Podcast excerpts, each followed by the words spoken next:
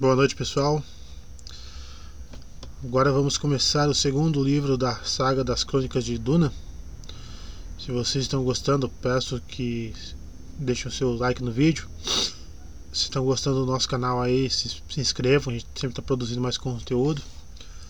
Se quiserem também fazer uma contribuição para dar uma força para a gente aí, a gente tem os canal do Apoia-se, também tem o Pix. A gente vai investir na produção de mais livros aí. Né? Vamos lá. Messias de Duna, capítulo 1. Excertos da entrevista com Bronson de X na cela onde aguardava a morte. P. O que levou você a essa abordagem tão particular da história de Muad'Dib? R. Por que eu deveria responder às suas perguntas?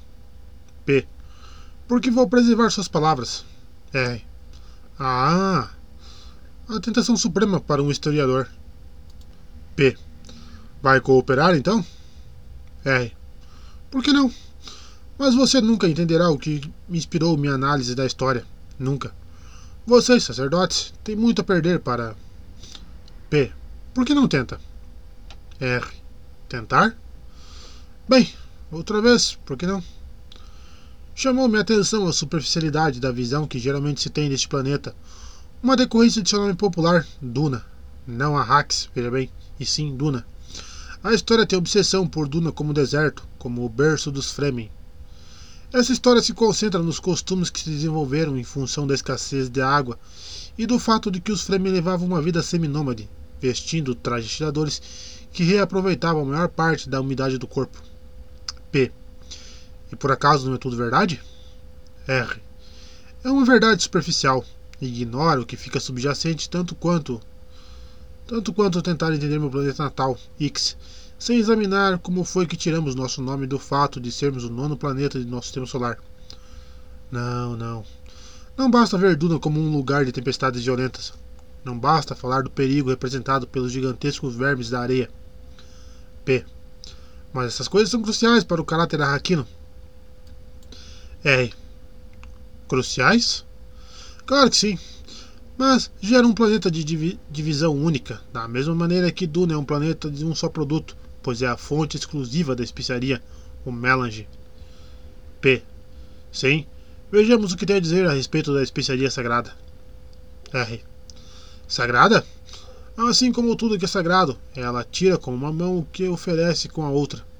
Prolonga a vida e permite ao iniciado prever o futuro, mas o prende um círculo cruel, marca-lhe os olhos como os seus foram marcados, um azul total sem branco. Seus olhos, os órgãos da visão, tornam-se uma coisa só, sem contraste, uma visão única. P. Foi essa heresia que eu trouxe a esta cela. R. Foram seus sacerdotes que me trouxeram a esta cela. Como todos os sacerdotes, vocês logo aprenderam a chamar a verdade de heresia. P. Por que está aqui? Porque teve você está aqui porque teve a audácia de dizer que Paul Atreides perdeu algo essencial à sua humanidade para que pudesse se tornar Muad'Dib. R. Sem mencionar que ele perdeu o pai aqui, na guerra contra os Harkonnen. Ou a morte de Duncan Idaho, que se, que se sacrificou para que Paul e Lady Jessica escapassem. P.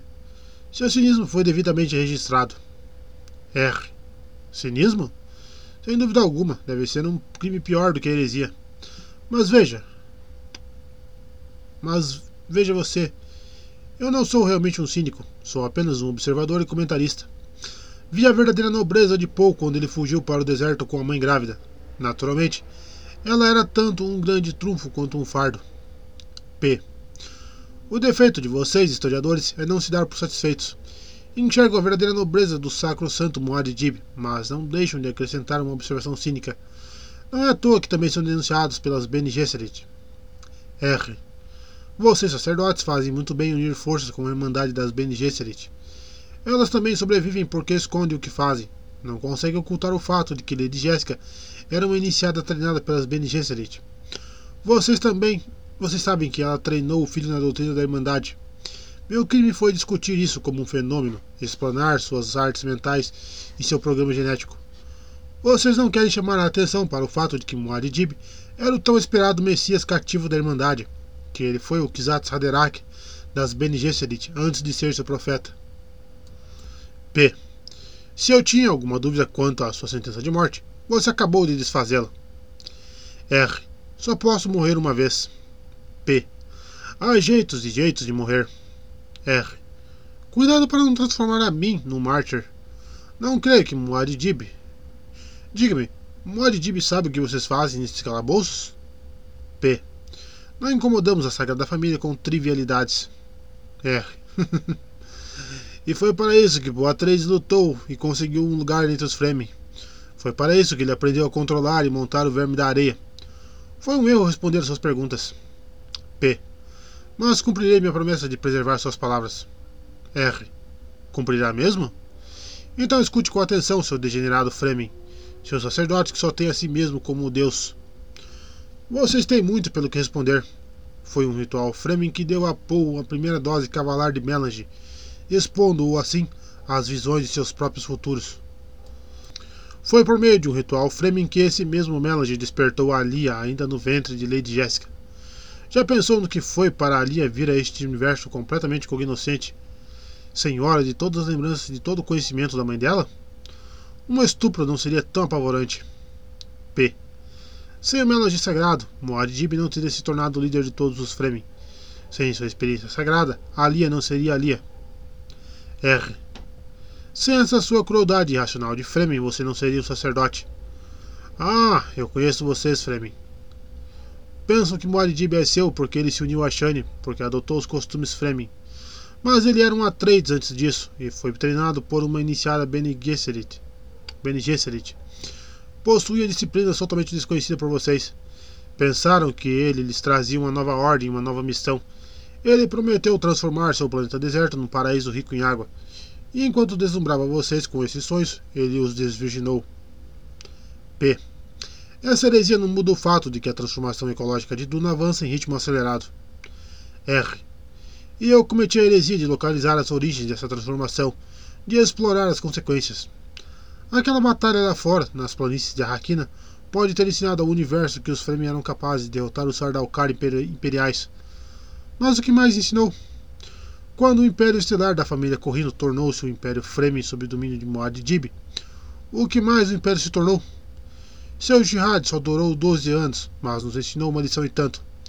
Agora o Império entende a impostura que foi o casamento de Muad'Dib com a princesa Irulan. P. Você tem a audácia de acusar Muad'Dib de impostura? R. Pode me matar por isso, mas não é heresia. A princesa tornou-se a consorte dele, mas não sua mulher. Shane, sua queridinha Fremen, Fremen, ela é a mulher dele. Todo mundo sabe disso. Irulan foi a chave para chegar ao trono, nada mais. P. É fácil ver porque aqueles que conspiram contra Muad'Dib usam sua análise da história como um argumento conclamador. R. Não vou convencer você, sei disso, mas o argumento da conspiração antecede minha análise. Os 12 anos do jihad de Muad'Dib criaram um argumento. Foi isso que uniu os antigos grupos hegemônicos e deflagrou a conspiração contra Muad'Dib.